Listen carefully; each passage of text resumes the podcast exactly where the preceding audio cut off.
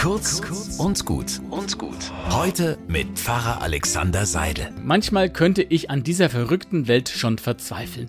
So viele große Themen, bei denen ich nie weiß, was ist eigentlich richtig und was ist falsch. E-Auto oder nicht, Waffen für die Ukraine, obwohl ich doch eigentlich Frieden will, das zerreißt einen ja manchmal.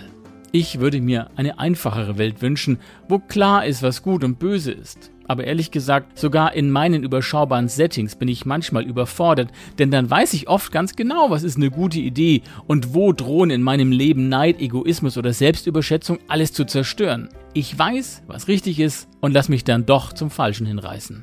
In der Bibel heißt es, Lebt als Kinder des Lichts, denn das Licht bringt Lauter, Güte, Gerechtigkeit und Wahrheit hervor. Ja, es wäre eigentlich oft ganz einfach. Und da denke ich, bevor ich mich wieder weitschweifig über die große Politik aufrege, sollte ich erstmal versuchen, in meinem übersichtlichen Leben das Richtige zu tun. Einen guten Tag wünsche ich euch.